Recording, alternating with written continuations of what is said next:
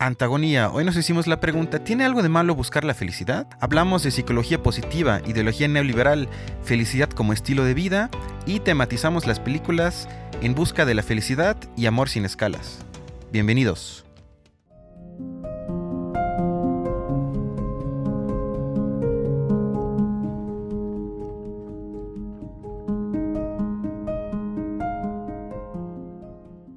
Hola, ¿cómo están? ¿Se sienten felices? Carlos, ¿cómo estás? ¿Estás feliz? Muy bien, Cristian, muy feliz, justo feliz y contento de estar aquí en esta nueva emisión de Antagonía. Me parece perfecto. Em, entonces, como ya se dieron cuenta, hoy el tema es la felicidad.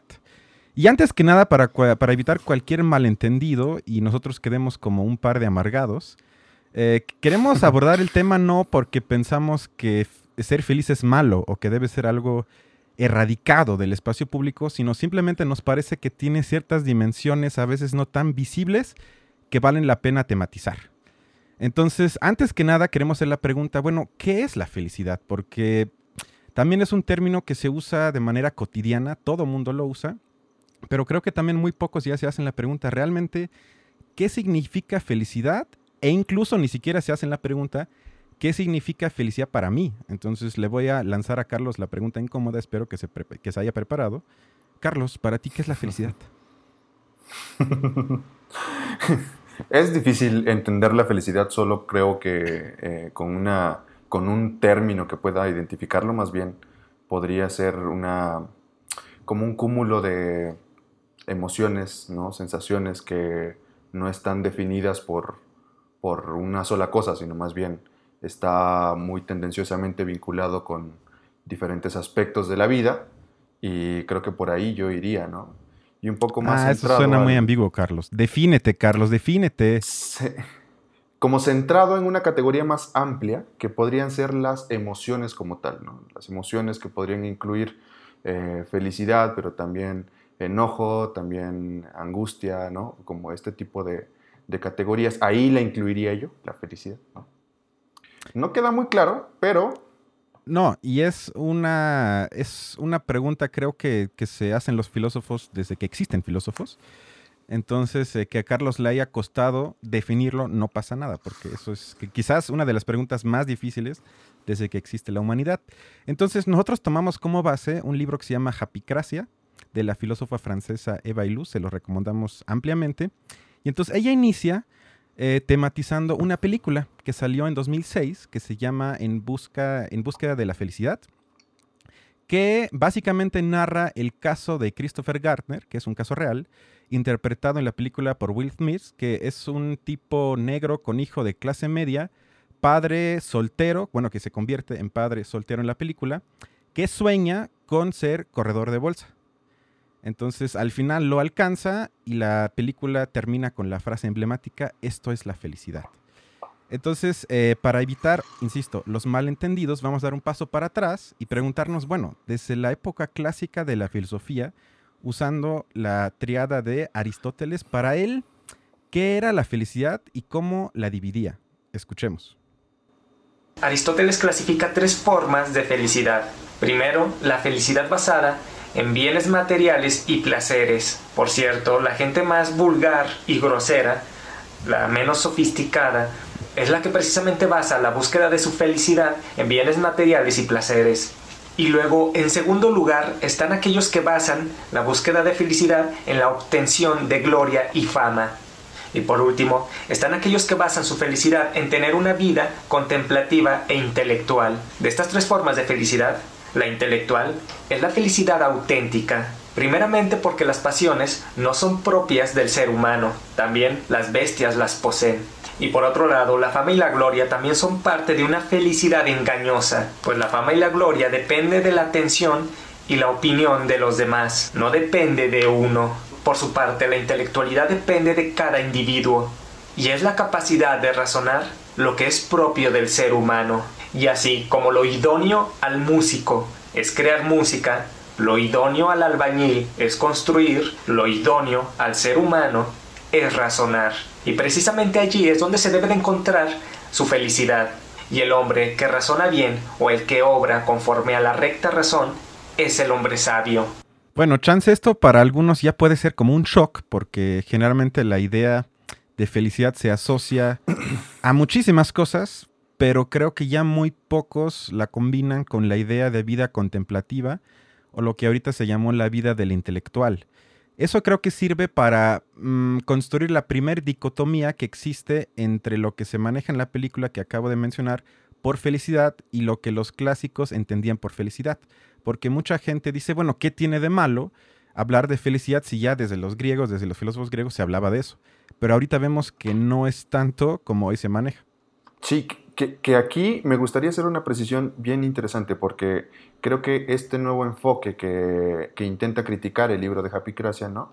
Se podría eh, como integrar a una serie de estudios que, vienen ahorita con, con, mucha tendencia, ¿no? Que, eh, las emociones están por todos lados y hay que hablar en términos críticos sobre las emociones y hay que tratar de teorizar a través de las emociones, como, como podrían ser algunos estudios de Federico Basserer, que integraría este aspecto de la alegría y la felicidad como una emoción dentro de, como de esta categoría más amplia, que él entendería eh, las emociones como tácticas que, se propone o que nos proponemos para enfrentar con alegría, resignación, agresividad o entusiasmo el hacer cotidiano.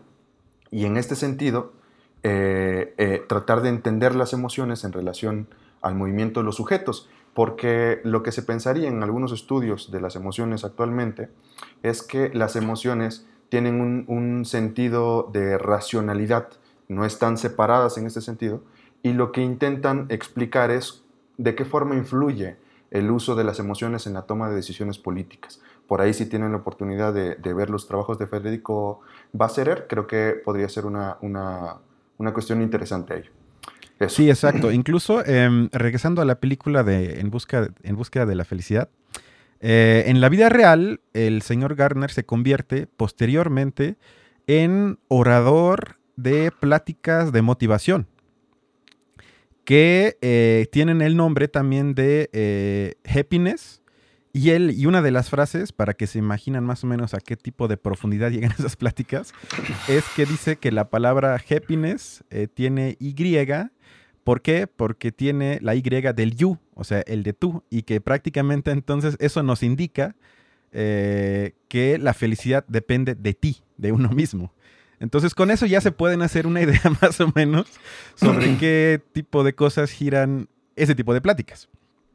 Y eso creo que es importante para comenzar este podcast porque ahí ya tenemos las dos visiones o las dos opciones como se pueden manejar y ya vemos la primera dimensión que puede ser problemática y que ahorita vamos a estudiar un poco más a profundidad.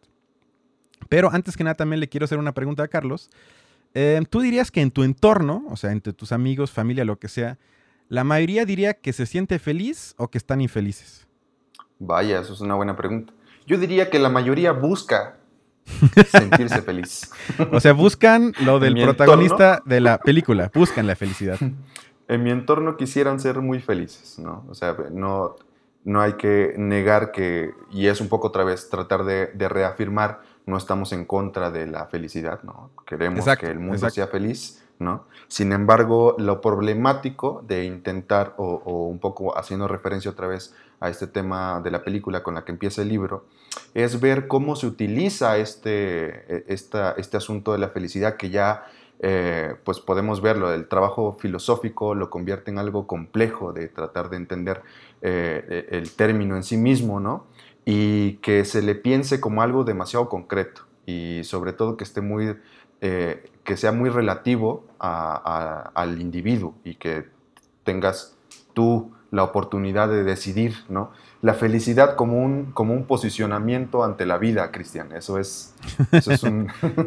no, claro, y qué bueno que lo dices, porque realmente lo que queremos dejar claro ahorita, y espero que cuando termine el episodio haya quedado claro, es que nosotros nos preocupamos que lo que se llama felicidad se convierta en cierta especie de meta que genere una nueva variedad de buscadores de felicidad y que entonces la gente constantemente esté preocupada por cómo ser más felices, estén continuamente, por ende, pendientes de sí mismos nada más, ansiosos por corregir ellos mismos sus deficiencias psicológicas. Y eso lleva entonces a cierta disposición de gestionar, o sea, decir, de autogestión de nuestros sentimientos. Y eso, sin querer queriendo, puede a veces ser funcional al sistema actual sin darnos cuenta y tiene consecuencias psicológicamente negativas para nosotros. Entonces, eso es lo que ahorita espero que al final de, esta, de este podcast quede un poco más claro. Pero bueno, vayamos entonces a un punto que se menciona en el libro que tiene que ver con la psicología positiva, que es una ciencia, entre comillas, insisto, porque hay algunos que dicen que ni siquiera es ciencia, pero ellos mismos se llaman ciencia, que surgió más o menos en los noventas y que principalmente es usada hoy en día como herramienta de las empresas. Entonces, no sé si ustedes recuerden, hace algunos años, antes de ser quizás un poco menos de 10 años, eh, la compañía Coca-Cola lanzó una gran campaña que tenía como lema principal el término felicidad. Y su slogan era destapa la felicidad. y eso no es casualidad porque ellos son, como se menciona en el libro, una de las empresas que más ha invertido en analizar y aprovechar la búsqueda de la felicidad de muchas personas. Entonces, para dejar eso claro, veamos un comercial del 2011, perdón, del 2014 de Coca-Cola. Guardamos algo dentro de nosotros. Algo muy grande. Y cuando lo dejamos salir, libera todo lo que llevamos dentro nuestras ganas de disfrutar más cada pequeño momento. Lo que nos mueve para seguir viviendo nuevas experiencias. Déjate llevar aunque no sepas el destino, porque tenemos toda la vida para tener los pies en el suelo. Pero solo este momento para mantenerlos en el cielo. Destapa lo que hay en ti. Ay, hasta se me antojó una Coca-Cola, debo de confesar. Que el eslogan decía, destapa lo que hay en ti, destapa la felicidad. Exactamente, exactamente. Entonces, eso nada más es un ejemplo clarísimo que hay muchísimos otros eh, spots de otras empresas que hicieron lo mismo. Y eso tiene que ver entonces con el argumento principal de que se usan las emociones, como ya dijo Carlos, para aumentar la productividad de los empleados. Ahí tengo un ejemplo que fui a una tienda de la marca ahorita que no quiero mencionar porque si no va a ser un podcast lleno de marcas gigantescas. Y entonces... Pues nos, van a, patrocinar, carnal. ojalá, ojalá, ojalá, pero no. Y entonces entré a esa tienda y estaban los 20 empleados reunidos en la mañana cantando y bailando eh, una canción sobre cómo vender más y cómo ser más feliz y cómo disfrutar mientras tengan más ventas. Entonces eso puede parecer gracioso y estúpido, pero encaja justamente en esa lógica, que se busca en cómo las emociones de la gente se pueden aprovechar para que la empresa gane aún más. Y ahí es donde el tema de la felicidad tiene otra dimensión, pues yo creo que bastante criticable. Bastante criticable. Y otra vez eh, puedo regresar a uno de, de los textos que tiene Federico Basserer, que se llama Economía Política de los Afectos. Y básicamente eh, hace como esta relación súper em, dramática de, cómo, por ejemplo, mucho, en muchos lugares o muchos puestos de trabajo, lo que se te pide es que siempre estés feliz, eh, de tal forma que nunca puedes, nunca puedes, tú no, tú como un trabajador. Sonríe, Carlos, sonríe. De cierto, de una empresa de servicios, por ejemplo, ¿no? No podrías mostrar una cara de enojo ante el cliente. O sea, es una forma de, estar todo el tiempo feliz y motivado, ¿no? Porque eso es lo, que, lo, rentable y es la imagen que vas a vender y es, y es regresando otra vez a este término súper súper em, pertinente de una economía que ha, que ha hecho de los afectos su brazo político, básicamente, ¿no? Exacto, eso también podría encajar en lo que Marx ya llamó enajenación que tiene que ver en que tú mismo tienes que suprimir muchísimas cosas en beneficio del capital. Porque al fin de cuentas es en beneficio del capital, porque es como, como bien dijiste tú, eh, para que haya más ventas. Es decir, para que el capital de la empresa que te contrate tenga más ganancias. Y eso tiene que ver con otra cosa, que también si uno eh, como empresario trabaja las emociones de sus trabajadores, conlleva también implícitamente que los empleados incluso sin darse cuenta, si se identifiquen más con la empresa. que eso se conoce de manera coloquial, que se pongan la camiseta. Porque sienten que son parte de algo más grande que nada más de, su trabajo, aunque sea pinche, pero son parte de algo más grande porque hacen las fiestas y todos son amables y lo que sea. Y eso también en el fondo tiene otra vez el trabajo de la emoción positiva y que como bien tú dijiste, tienes que estar feliz en tu lugar de trabajo porque así todos vamos a estar mejor, cuando en el fondo la única meta siempre es la ganancia del capital. Sí, y, regresando un poquito al texto, es la, forma eh, muy estructurada que, utiliza Eva para tratar de plasmar esta idea de cómo, cómo eh, con este asunto de ponte la camiseta, tienes que ser feliz porque la empresa es tuya, ¿no? Empieza a generar mucha más tensión y un nivel de competencia que, vende, la, que vende una asimilación entre superarte, eh, eh, estar más entregado, dar más de ti, ¿no? Con una idea de realización que, sería la cúspide de la felicidad, que muestra en datos, ¿no? Bien interesantes, cómo, cómo esta, esta asociación se va generando desde, desde este planteamiento de, que ser feliz en un sistema capitalista es eh, tratar de, superarte, ¿no? tratar de estar siempre en competencia. Y entonces, eh, como, como desinhiben la parte estructural, porque dicen, un pobre también es feliz. Entonces, eh, lo que importa no es eh, si él tiene los recursos necesarios para poder vivir, sino más bien necesita el incentivo. Pero Carlos, está siendo muy negativo. A ver, ¿qué tiene de malo ser feliz? ¿Qué, ¿Qué, tiene de malo querer superarse? Ser un mejor yo diario. ¿Qué tiene de malo? Ahí debemos, debemos sacar unas cositas, no sé, que digan que estás utilizando un tono sarcástico, porque entonces te señalan, ¿eh? Te señalan como... no, no, no, pero, pero me refiero a que quizás son preguntas que a la gente que nos escucha le pueden surgir, así de, claro, claro yo, yo diario quiero ser una mejor persona y este cuate está diciendo que eso es malo.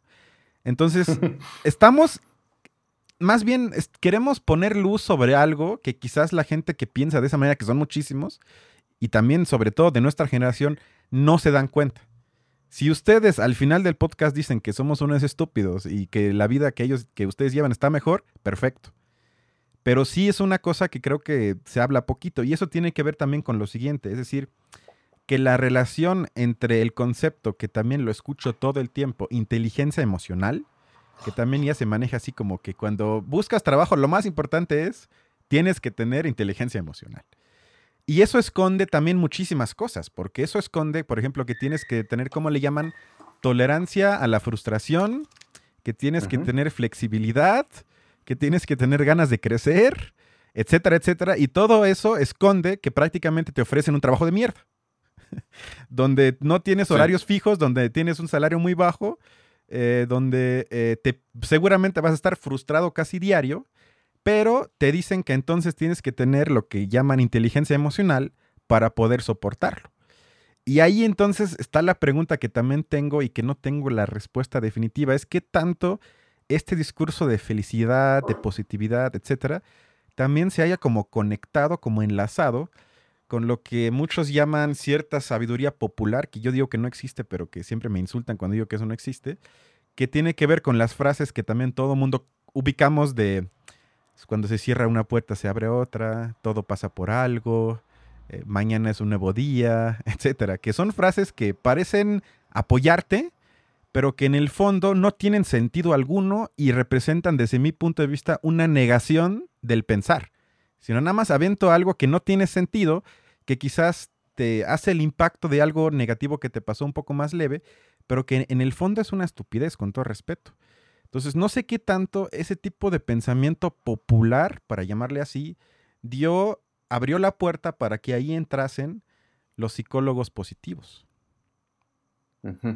O quizás al revés, o sea, cuánto de esto que ya se venía eh, como se venía observando, fue permeado por esta lógica, pensándole en un nivel de estructura agencia, ¿no? Cuánto de esto realmente fue incentivado por una estructura que, pues te, condicionaba a que tuvieras o, optaras por tomar una conducta en la cual pues no ves no ves más que hay que seguirle y darle, echarle más ganas porque el, el echaganismo, ¿no? Sí, esa es otra frase, échale ganas, sí. Échale ganas. Échale ganas. Exacto. Ahí está la pregunta, ¿qué tanto? Es que yo creo que yo asocio esas frases a, llamémosle cierto pensamiento secularizado, pero que todavía contiene elementos religiosos sin darse cuenta.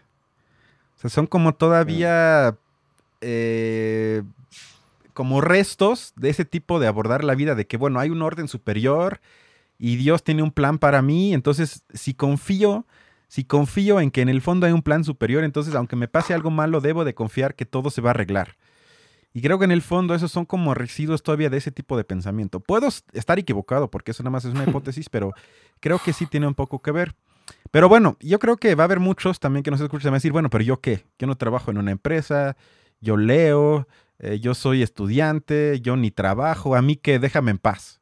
Yo soy fan del Obrador, yo creo que lo, lo, privado es una mierda, entonces, pero ahorita vamos entonces a tocar que en los espacios públicos y en los gobiernos es realmente donde se dio pie a todo lo que hemos hablado, porque todo eso es resultado de lo que en el libro se llama economía de la felicidad y que tiene que ver, vamos a hacer un viaje en la historia, de que en 2008, posterior a la crisis financiera, muchos países estaban en quiebra y mucha gente perdió literalmente todo. Y entonces hubo gobiernos que tuvieron la idea eh, impresionantemente lista y con muchísima imaginación de decir, a ver, ok, la gente tiene menos salario, ya no tiene casa, perdió su trabajo, perdió casi todo. ¿Cómo podemos explicarle a la gente eh, que eso no es tan malo y que quizás no opten por una revolución o por cambios profundos, sino que nos hagan caso de que todo esto tiene un propósito. Y eso tiene que ver entonces que se introduce eh, la economía de la felicidad, que quiere decir que se crean ciertos indicadores que miden el bienestar de las poblaciones, dejando fuera la desigualdad, lo económico, la violencia, eh, etcétera, todas las cosas que nosotros asumimos como sentido común antes de eso, que son importantes para ver qué tan bien le va a un país, se dejan fuera y en vez de eso se opta por algo más abstracto que, pues incluso si todo eso va mal, pero la gente dice que en una escala del 0 al 10 estoy feliz, pues vamos bien, ¿de qué nos tenemos que preocupar? Y eso lleva al clip que vemos, porque nuestro presidente López Obrador dio hace algunas semanas un decálogo sobre cómo salir de la crisis actual y vamos a escucharlo porque me parece que está bastante cerca de ser un psicólogo positivo. Decálogo para salir del coronavirus y enfrentar la nueva realidad. Actuemos con optimismo. El buen estado de ánimo ayuda a enfrentar mucho mejor las adversidades. No nos dejemos envolver por lo material. Alejémonos del consumismo. La felicidad no reside en la acumulación de bienes materiales, ni se consigue con lujos, extravagancias y frivolidades. Solo siendo buenos podemos ser felices. Repito, solo siendo buenos podemos ser felices. Tengamos o no una religión, seas creyente o no, busca un camino de espiritualidad, un ideal, una utopía un sueño, un propósito en la vida, algo que te fortalezca en lo interno, en tu autoestima y que te mantenga activo, entusiasmado, alegre, luchando, trabajando y amando a los seres queridos, al prójimo, a la naturaleza y a la patria. ¿Te llegó? Me llegó. Estuvo, estuvo muy cerca de pasar al tercer elemento de Aristóteles de la felicidad, de llegar a lo contemplativo y lo intelectual, pero se quedó en nada más sean chidos, o sea, no, y, sobre todo, bueno, es que chance esto es importante que los filósofos griegos, para los que quizás no tienen eso presente, podían hacer, bueno, hicieron lo que hicieron porque estaban liberados de cualquier tipo de trabajo físico. Claro. ¿Por qué? Porque tenían en la casa a las mujeres y el trabajo necesario lo hacían los esclavos.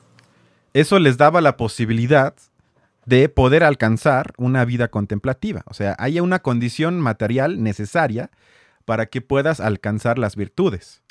Y en México estamos hablando de que tenemos más o menos la mitad de la población en pobreza y una tercera parte en pobreza extrema, donde si les mandas ese mensaje, pues o es burla o es cinismo, una de las dos. Pero este clip eh, lo puse para demostrar que este tipo de discurso está mucho más cerca de lo que quizás nos hemos dado cuenta. y, que, y que cae como en una dinámica, ah, ¿cómo decirlo? No sé cómo enunciar esto, porque no es, no, no sé si podríamos meterla como en una dimensión de lo, de lo religioso, ¿no? Como esta tendencia a ser bueno nada más y con eso ya el reino del... Siendo bueno eres feliz, Carlos. Y eso sí está complicado, ¿no? En ese sentido. Exacto. Y esto además es curioso porque se menciona en el libro algunos datos que quizás puedan sorprender porque eh, resulta que cuando introducen esos índices de felicidad, los países que más altos salen son los países llamados en vías de desarrollo, donde entran países como Brasil, como México, como Chile, como Argentina, o sea, países que están como en el limbo y que supuestamente van a dar el brinco hacia el primer mundo, que nunca lo dan, pero bueno, están como catalogados que están cerca de, entre comillas, el primer mundo. Y entonces resulta que México siempre sale muy alto y que estamos siempre, por lo menos en el top 10 de los países más felices. Está interesante. Y que se tome eso como índice de desarrollo y no, por ejemplo, que estamos igual en el top de las, de, eh, las personas que viven con más estrés y ansiedad eh, laboral. O sea, eso por ahí estamos sí, como en el 10, carnal. Entonces. Bueno, pero ahí, ahí también hay que decir que eso del estrés y todo, pues eso es problema de uno, Carlos. O sea, eso es porque eres demasiado negativo y porque, no sé, sigues pensando en tu ex o esas cosas, pero eso tiene que ver contigo, Carlos. Yo sigo sin entender cómo asocias eso con AMLO. Y luego, para también evitar algunas críticas que se van a decir, bueno, pero somos México, estamos jodidos, somos país de tercer mundo, segundo mundo que a animar, nosotros qué, pero en el libro también vienen ejemplos de Inglaterra, que de hecho el primer ministro de Inglaterra de 2007, que se llama David Cameron, fue uno de los primeros que dijo eh, que sería una buena idea de ya olvidar un poco la desigualdad, la economía, y que no importa, y ahí cito, lo que la gente tenga en sus bolsillos, sino que importa cómo se sienten. Eso dijo David Cameron en 2007. Y luego otro que es parte del equipo del primer ministro de la India, que dijo cosas como lo más importante para la gente no es cuánto gane, no es que viva mucho, no es que se alimente bien, sino que hagan yoga y que se enfoquen en su mundo interior. Y esos son dos ejemplos que muestran que eso es un fenómeno universal. Yo le llamaría universal. Hay pocos países que se quedan fuera de eso. Entonces, para que tampoco piensen, no, esto es un problema de México, no. Es un discurso general que incluso yo diría que en México se importó. Y ahí escucho pocas voces que expulsen a ese tipo de discurso que viene de los colonizadores, sino cuando conviene es bienvenido, es bienvenido. Porque realmente eso no es una creación de López Obrador. Justo. Y, luego, ¿cómo, ¿cómo va esta tendencia ¿no? a tratar de convertir este tipo de problemáticas como en un nivel muy individual? Que entonces empiezan a sugerir ¿no? que el trabajo tiene que ser justo a ese nivel y empieza a haber como esta tendencia ¿no? de, los coaches que se certifican para apoyar a la gente, para ayudar a las personas. ¿no? Y podemos rastrear ahí este boom también eh, con el surgimiento de los youtubers, por ejemplo, ¿no? que se vuelven tan importantes a través de mostrar su individualidad y su nivel de alegría, ¿no? Y, todo lo que pueden transmitir a través de una cuenta personal y que se vuelve pues masivo, o sea, millones y millones de seguidores con los cuales podrían tener una vida rentable a partir de, una economía que se va produciendo de, cuántas visualizaciones tiene, por ejemplo, en YouTube un, youtuber, ¿no? En ese sentido. Y pues ya los coaches eh, que también van por ahí influenciando, ¿no? Sí, exacto. Y bueno, esto nos lleva al siguiente punto, que tiene que ver con la positividad y la ideología neoliberal. Que ahí también hay que decir que todo esto es arropado por el discurso neoliberal. ¿A qué me refiero?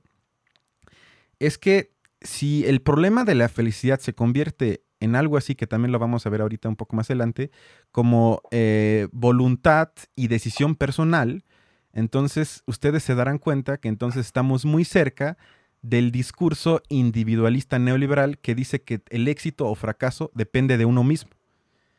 Y es prácticamente tu elección, es decir, si eres pobre es porque quieres.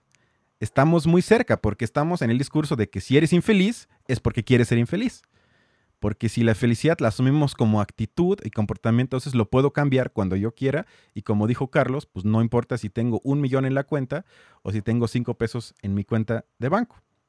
En otras palabras, nos debemos entonces de interesar y analizar lo neoliberal no nada más como sistema económico, sino ver detrás de sus máximas éticas y morales que entonces nos revelan que es más que nada más un proyecto económico, sino que aspira a gobernar o afectar nuestros deseos, aspiraciones y sueños con el fin de realizar y empujarnos a lo que según ellos nos cuentan es el objetivo más fundamental en la vida, que es nuestro propio bienestar y nuestra propia felicidad que depende únicamente de nosotros. Y si asocian eso con el, con el discurso, por ejemplo, de Margaret Thatcher, que dice que ella argumentaba que no hay tal cosa como sociedad, sino que somos puros individuos, que lo único que nos une como individuos es el libre mercado, estamos muy cerca de eso. O sea, ahí se dan cuenta de las similitudes entre el discurso de felicidad y el discurso neoliberal. Me dejaste sin palabras, es que...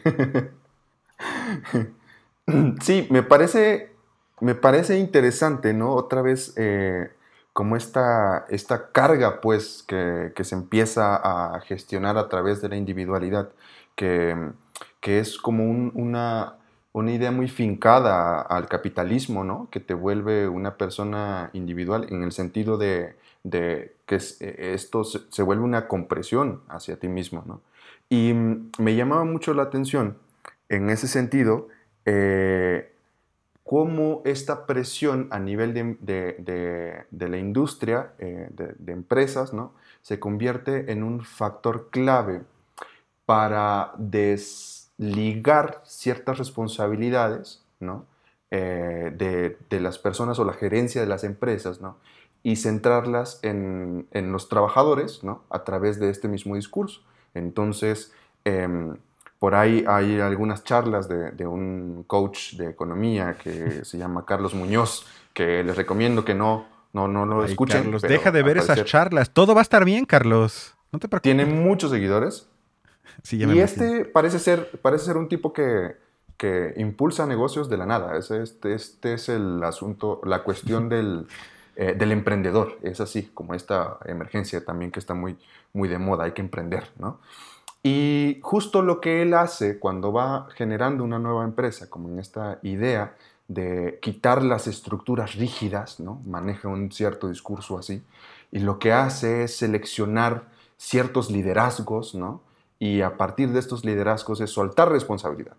Y que este líder ¿no? sea quien encamine a la empresa y si nos vamos a hundir, pues nos hundimos todos, como en un cierto discurso, ¿no? Pero realmente es una presión que dices, ¿cuánta, ¿cuánto de esto, ¿no? Le dejas a las personas eh, que no necesariamente tenía que ver. O sea, como la influencia de un sistema va permeando e integrando esta idea del individuo como, como en, una, en, una, en una especie de engaño, ¿no? En, en la cual pues entregas tu alma al demonio capitalista. Sí, porque no hay de otra. Y esta idea que planteó Carlos conecta eh, con el siguiente punto, que tiene que ver con una película, con la segunda película que se tematiza en el libro, que se llama Amor sin escalas. De hecho, ambas películas las encuentran en Netflix por si las quieren ver. No se las recomiendo, pero por si están aburridos, véanlas. En esta película, Amor sin escalas, es de 2009. Entonces estamos hablando de una película que salió poco después de la crisis financiera. Y es una película donde Carlos ahorita nos va a explicar más o menos de manera breve de qué trata la película.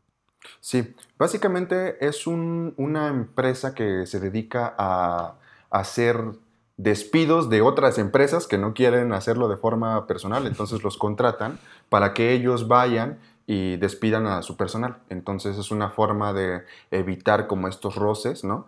Y, y hacer el trabajo sucio, básicamente.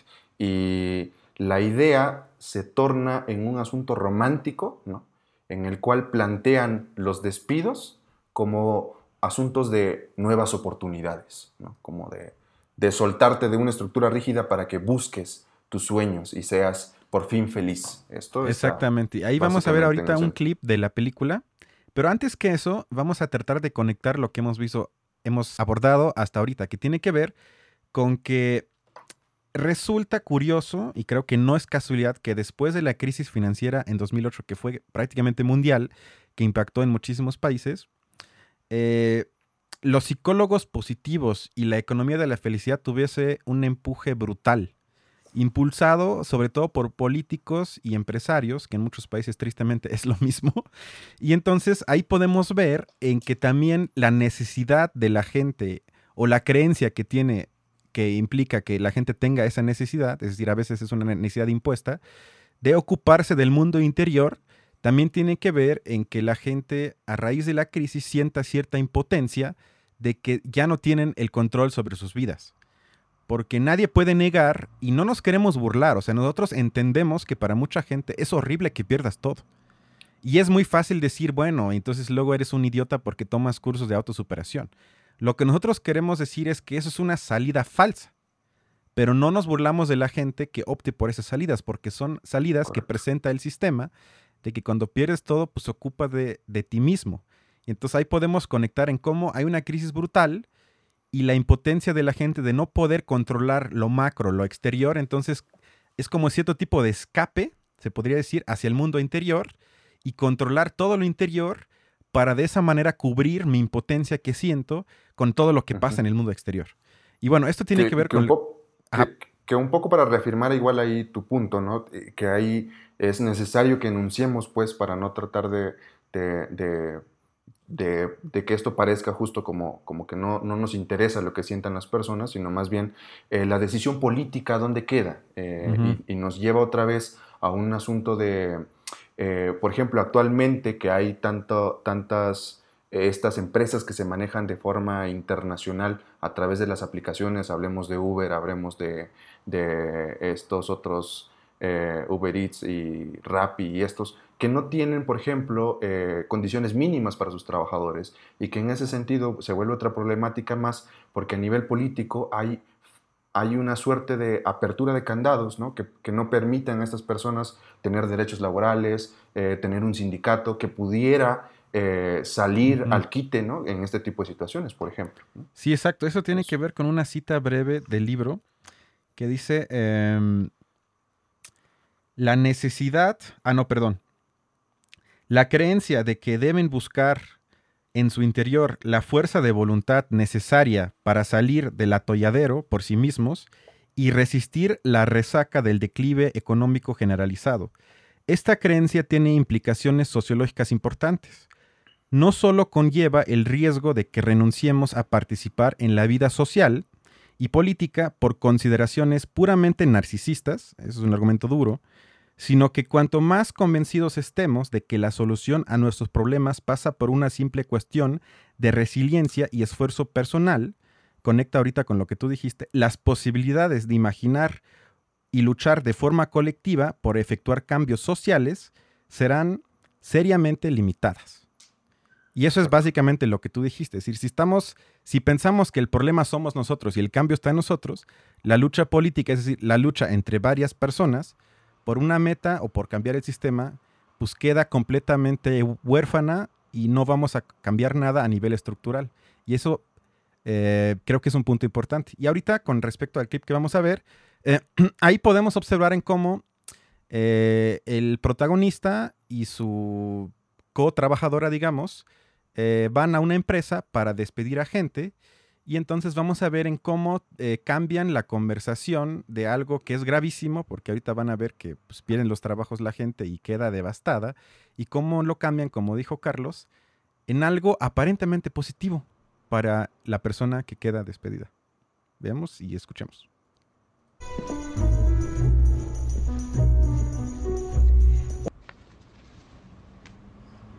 ¿Qué me sugiere que les diga? Tal vez subestima el efecto positivo que la transición de su carrera tendrá en sus hijos. ¿El efecto positivo? Gano como 90 mil al año. ¿El desempleo da qué? ¿250 por semana? ¿Es uno de sus efectos positivos? La vida será acogedora porque no podré pagar la hipoteca de mi casa y nos mudaremos a un lindo apartamento de una habitación en alguna parte. Y creo que sin prestaciones podré abrazar a mi hija mientras...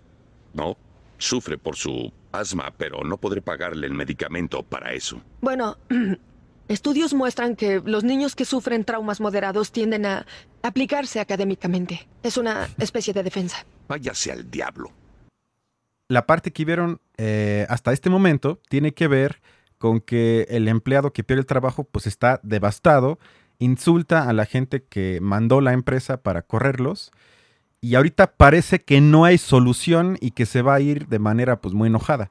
Y ahorita van a ver en cómo usando herramientas de la psicología positiva lo cambian en algo que es algo eh, en algo muy positivo para el sujeto que están corriendo.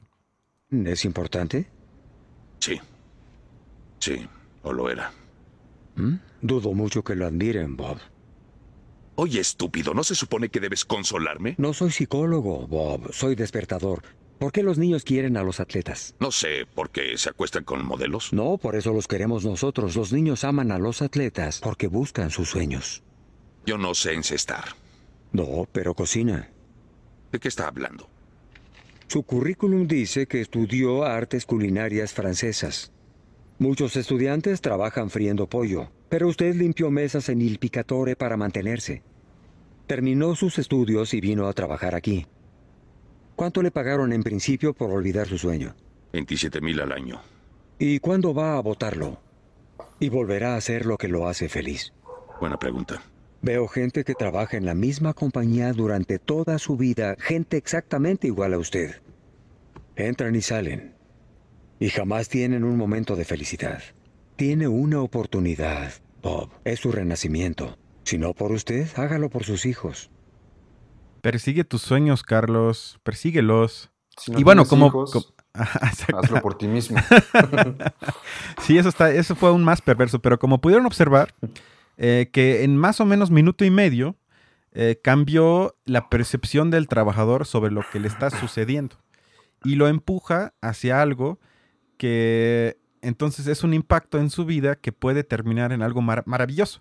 Y ahí vemos de manera emblemática en cómo a través del discurso de la, de la psicología positiva se cambia eh, el trabajo, se cambia de que la gente vea el trabajo como necesidad y lo comience a abordar como espacio donde me puedo realizar como persona.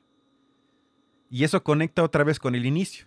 Es decir, si yo percibo al trabajo como persecución de mis sueños, entonces ya cuando voy al trabajo lo estoy viendo no como necesidad que tengo que hacer para ganar dinero y para que no muera de hambre, sino como algo donde voy a cumplir mis sueños que he tenido toda la vida.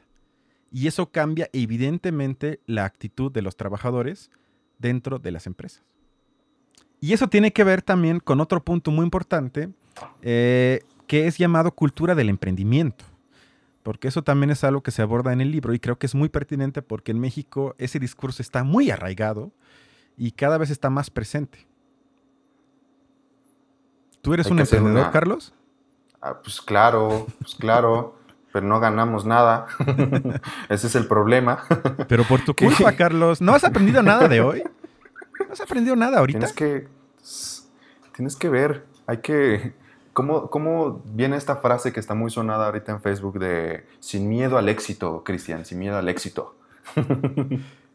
que se vuelve otra vez un, intento bien, bien importante al ver cómo el sistema empieza a coaccionar, ¿no? Sin, y, a robustecerse incluso mucho más. Y esto desde como iniciativa que, te fomenta también, que, te permite el fomento a través de instituciones públicas también. O sea, que esto de la creación de, micro, de microempresas, ¿no? el destinar muchos apoyos para generar empresas pequeñas, que, a ver, ahí no está el problema, sino más bien cómo generas tú una infraestructura que realmente permite el crecimiento de estas personas, ¿no? Que, que, por ejemplo, tú y yo podíamos empezar algo hoy, pero que no nos abandonen la siguiente semana, sino más bien cómo pensamos en un plan integral y que no sea nada más como un asunto de ir sacando cosas de la manga para parecer buena onda. La izquierda de hoy, Cristian. ¿eh?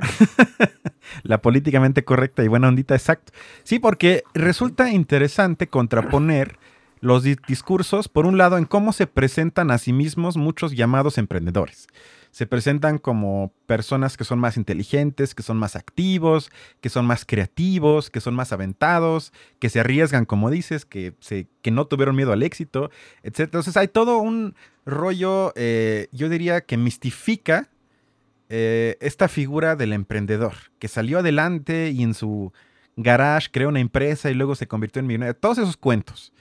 Y luego contraponer eso con el discurso eh, y con los datos de la realidad, porque si algo se muestra en el libro, es que la mayoría de la gente que trata de emprender, porque hay, que decir que la mayoría de la gente que lo trata fracasa, el problema es que esos casos nunca aparecen porque si terminas en la calle, te mueres, te suicidas o lo que sea, eso no aparece, sino nada más aparecen los, el 1% que quizás sí lo logra y entre comillas son exitosos.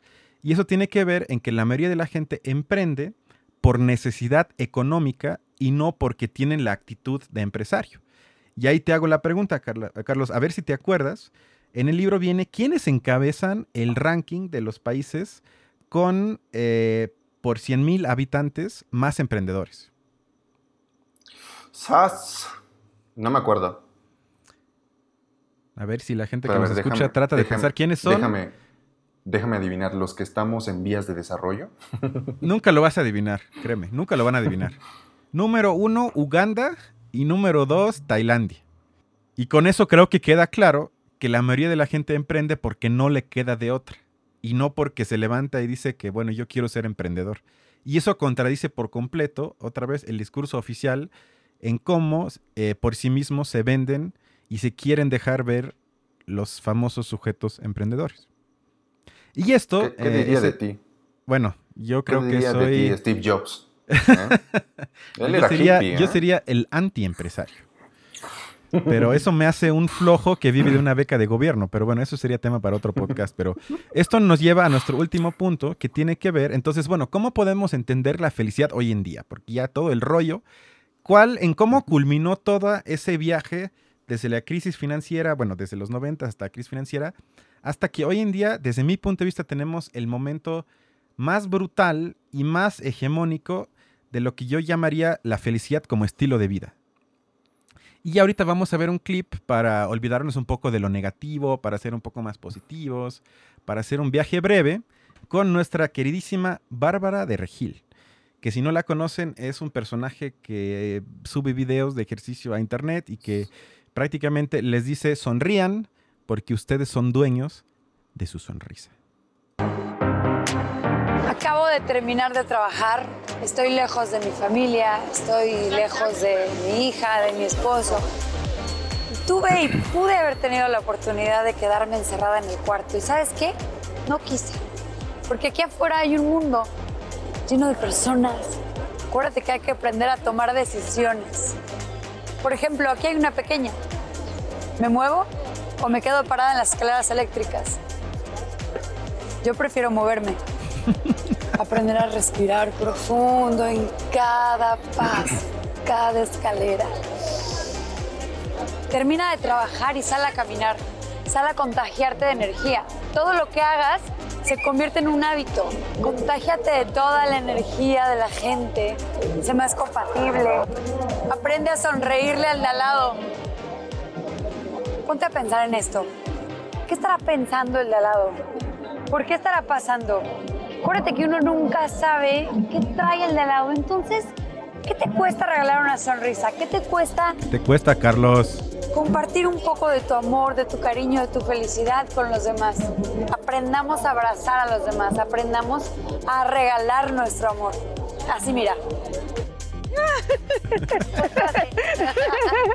amor, tómame una foto. Ay, qué linda. ¿Qué te cuesta regalar una sonrisa? ¿Qué es una sonrisa para ti? ¿Qué es una sonrisa para mí? A veces uno la está pasando mal, a veces yo la estoy pasando mal, pero esto nadie me lo quita, esto nadie me lo impide. Haz como que sonríes y vas a terminar sonriendo. ¿Ves? La felicidad es gratis y está en cualquier lugar. No te cuesta nada ser feliz. Solo sácalo de acá, del alma. Haz algo que te guste. Ocúpate en hacer cosas que te den vida. Sal, camina. Yo me voy. Y acuérdate que la felicidad que vivas depende de ti y de nadie más. Nos vemos. Bueno, yo nunca uso ese término, pero si de algo sirve el término tóxico, lo ocuparía, lo ocuparía para este video. Que sí, transmite, ¿eh? Sí trae acá posición de coach. No, ella trae toda la actitud. ¿Eso te faltó en la reactivación de tu, de tu programa Antagonismo? Cuando dijiste, ah, sí, estoy muy feliz de, de, estar transmitiendo. Ella me, ella me hubiera regañado muchísimo. Pero bueno, más allá de risas, porque sí divierte, pero en el fondo es algo muy peligroso, porque aceptando el discurso que acaban de escuchar y o ver, eh, implica entonces que resume un poco lo que hemos tematizado el día de hoy, pero también implica el peligro, y creo que Carlos ya lo mencionó, en caso que no, que está bien que lo mencionemos, que a nivel mundial, sobre todo en nuestra generación, o sea, de gente de 35 años para abajo, los casos de ansiedad y depresión van en aumento brutal. Y eso es la contraparte, que desde mi punto de vista son dos caras de la misma moneda. Porque si uno todo el tiempo se obsesiona y se preocupa por sus emociones, por su actitud, por su sonrisa, por todo lo que tiene que ver con uno mismo, entonces uno se convierte en policía de uno mismo. Y entonces cuando sientes que quizás un día eres demasiado negativo, lo que sea, estás descontento contigo mismo y entonces puede llevar a que incluso sientas cierta ansiedad por no tener la actitud que tiene esta señora en el video. Y eso lleva entonces quizás a depresión y ansiedad. O sea, no podemos desprender el discurso de la felicidad que va en aumento con que también van en aumento los casos de su, entre comillas, contrario, que es la depresión y la ansiedad, entre muchas otras cosas, pero esas son, digamos, las dos enfermedades más emblemáticas. Y que, sí, justamente, y que en este sentido, ¿no? Por ejemplo, eh, podemos retomar los trabajos de Durkheim, este escrito que tiene sobre el suicidio, que se vuelve bien interesante, Em, y para contrastar. ¿Quién es Durkheim, Carlos? Tienes que explicarte un poco mejor. ¿Quién es Durkheim? Ah, bueno, suena como alemán del siglo XV. De las eminencias sociólogas, sociólogos, perdón, ¿no? Em, que, uno de los padres fundadores de la sociología, en, como muchos lo ven, ¿no? Eh, bueno, él tiene un estudio en el cual trata de esquematizar ¿no? el asunto del suicidio a través de distintas estructuras sociales. Y eh, al cual me voy a referir es eh, al, que él caracteriza como una sociedad que vive como en un estado de, de, anomia. ¿Qué quiere decir esto? Lo que él ve, lo que él observa, es que en, en esta sociedad capitalista, ¿no? Lo que sucede es que hay una cierta, eh, hay un discurso que se vende. De, las ciertas cosas que puedes acceder dentro del mismo. Sin embargo, la estructura no permite que, que tú accedas a esto. Es otra vez esta relación que existe entre lo que tienes posibilidad de hacer porque si le echas muchas ganas, el éxito te va a llegar, ¿no? Y otra, cuando la estructura no te va a permitir hacerlo y vas a, vas a vivir en un nivel de frustración, ¿no? Y él tematizaba esto como un sentido de anomia, ¿no? En el cual eh, muchos de los indicadores de suicidios que él, que él veía tenían que ver con esta frustración de no poder alcanzar lo que el sistema se supone vendía, ¿no? y, tendrías que eh, tener dentro de y que no era, no era posible, pues, ¿no? Y, y, se vuelve, sí, un asunto muy problemático con este tipo de discursos, ¿no? Sí, exacto, y eso tiene que ver ya con uno de los últimos puntos que creo que hay que dejar muy claro, es que un campo donde lo pueden observar, pero de manera hermosa, pero es tristísimo al mismo tiempo, es en las redes sociales. Porque yo creo que ustedes han podido observar que hay una, ese imperativo de mostrarse feliz y de parecer feliz, se ve de manera emblemática en todos los espacios de redes sociales. Es decir, nada más hagan la prueba, un día suban una foto donde quizás puedan parecer tristes y van a ver que en 10 minutos van a tener puros comentarios, estás bien, ¿qué te pasa? ¿Estás infeliz? ¿Te pasó algo? Etcétera. Es decir, si no te muestras como debe ser e inconscientemente como debe ser, es asumido que debes estar feliz y entonces ya eres cuestionado incluso por la sociedad. Y eso lleva entonces, algo que también creo que vale la pena reflexionar es que si lo negativo es expulsado, si estamos como lo que Byung-Chul llama en tiempos donde hay exceso de positividad y lo negativo es expulsado, eso lleva a lo que hace rato dije, pero en broma porque no uso ese concepto de tóxico. Porque también me ha tocado muchísimo que es un concepto que se usa también muy a menudo para descalificar, le llamaría así, a la otra persona por tener actitudes negativas que influyen de manera negativa sobre mi persona, sobre mi psique, sobre mi bienestar, etc. Con eso no quiero decir que entonces uno se debe de juntar con personas que no le caen bien o que le hacen daño, pero llamarlo tóxico implica que tenemos un cuerpo sano y expulsamos lo que nos hace daño para otra vez estar bien nosotros mismos. Y eso contradice, por ejemplo, el principio básico del psicoanálisis, que si algo nos enseñó Freud es que la psique humana no es armónica. Es decir, que ya tiene por sí misma contradicciones, traumas, problemas y lo que sea, y que no vienen de una sustancia tóxica del exterior, sino que son parte de nosotros mismos. Que eso sí es parte de, nosotros mismos, pero que es lo contrario a que se nos dice. Que en nuestro interior está la armonía, pues no, el psicoanálisis dice que es lo contrario. Y que entonces las contradicciones que vivimos internamente las tenemos que trabajar con el mundo exterior porque hay una relación entre las dos. Y creo que eso es importante porque hay muchos casos de gente que se muestra demasiado feliz en las redes y que luego nos enteramos que sufren depresión o que incluso se toman la vida. Y luego todo el mundo pregunta, pero ¿cómo pudo pasar eso si en sus redes aparece como la pareja más feliz o el esposo más feliz o la esposa más feliz del mundo? Entonces, creo que hay que tomar en cuenta que las redes ahí son un buen indicador de los tiempos peligrosos en los que vivimos en ese sentido. Justamente. Y, otra vez nos, devuelve a esta crítica que hace Eva en el libro, ¿no? Eh, de, ver como esta categoría de la alegría como algo tan simple y que solo está conectado por, por, esta tendencia eh, eh, empresarial a, esforzarte más, a que cuanto más motivado estés para sacar de ti, eso lo vas a encontrar. Y más bien ella dice, no, a ver, la psicología, ¿no? la filosofía ya ha tratado este tema, no es nuevo y no, no, es, no es simple, ¿no? no es una forma tan sencilla de, ver otra vez estas formas de interacciones humanas y esto que nos convierte justamente en, personas, ¿no? Con toda la complejidad en el interior y de lo que implican las relaciones humanas en, en sí, ¿no? Sí, exacto. Y ya para terminar, yo creo que lo más importante es mencionar que, por lo menos sin mi caso, creo que también puedo hablar por ti, pero voy a hablar nada más por mí. Lo más preocupante para mí de todo esto es que sin ira y sin emociones negativas no puede haber acción política. Y eso tiene que ver, si pensamos brevemente en dos ejemplos históricos, que me van a criticar por eso porque parecen obscenos, pero creo que dan eh, en el punto medular del asunto, que tienen que ver eh, por un lado con el feminismo y por el otro de la lucha eh, contra la esclavitud de los propios esclavos. Imaginémonos que, este, que estamos en la época de la esclavitud en los Estados Unidos y los esclavos simplemente dicen, bueno, sí, somos esclavos, pero hay que, hay que ver el lado bueno de las cosas. Es cuestión de actitud. Imagínense que Barba de Regil viaja en el tiempo y les dé un discurso de que la felicidad depende de ellos, que tienen que sonreír, que mañana trabajen más para que su dueño esté más feliz, eh, que mañana... Que, les digan que no los golpeen. Exacto. cuenten hasta 10. Exacto, exacto, exacto, exacto, como ese discurso exactamente, exactamente, o que vean cada día como un reto para explotarse a sí mismos aún más y contentar más a su dueño, porque quizás si su dueño es más contento, los trata un poco menos. Es decir, hay miles de opciones que si lo mencionamos parecen obscenas.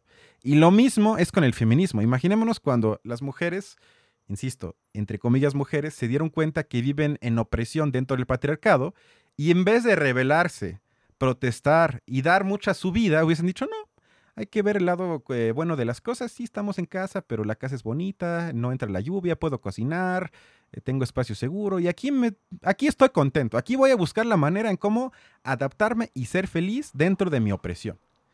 Y ahí creo que... hasta 10. Exacto, cuenta hasta 10, no te rebeles, sé feliz, sonríe, etc. O sea, insisto, es otro ejemplo donde nos parece obsceno mencionarlo. Pero la lógica del discurso de la felicidad y los psicólogos positivos tiene ese peligro de manera inmanente. Es decir, no se puede desdibujar de ese tipo de planteamientos.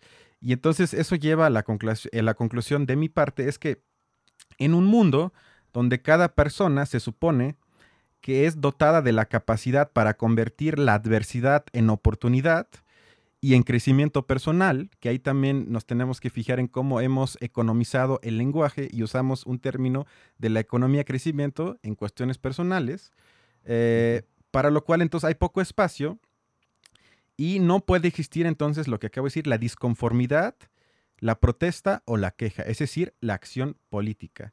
Porque también se menciona en el libro que se nos trata de tachar, y creo que tú y yo podemos decir que nos ha pasado que si metes crítica social y hablas de Durkheim, de Marx, de la Escuela de Frankfurt, todo eso, que eres muy negativo, que eso no tiene sentido, que eso es un discurso muy, muy crítico, demasiado negativo, y, no, y eso no lleva a nada. Y esto entonces lleva a que lo que la última frase del libro es que el conocimiento y la justicia, antes que la felicidad, siguen siendo los valores más revolucionarios que tenemos en nuestras vidas. Totalmente compartido con Eva. Vientos. Pues, pues eso, si tienen la oportunidad de, leer el, libro, eh, muy recomendable, ¿no? lo encuentran gratis en internet. sí. Y vale mucho la pena que lo lean, exactamente, porque tiene muchas cosas que obviamente no pudimos abordar, pero es un libro que vale la pena. Y las películas, yo les recomiendo que las vean después. Primero lean el libro y van a ubicar en las películas que hay muchas cosas que se, que se relacionan con cosas que leyeron en el libro. Y bueno, eso sería todo por hoy. Y la siguiente semana eh, nos vemos con otro tema fascinante. Hasta la próxima. Ahí estamos.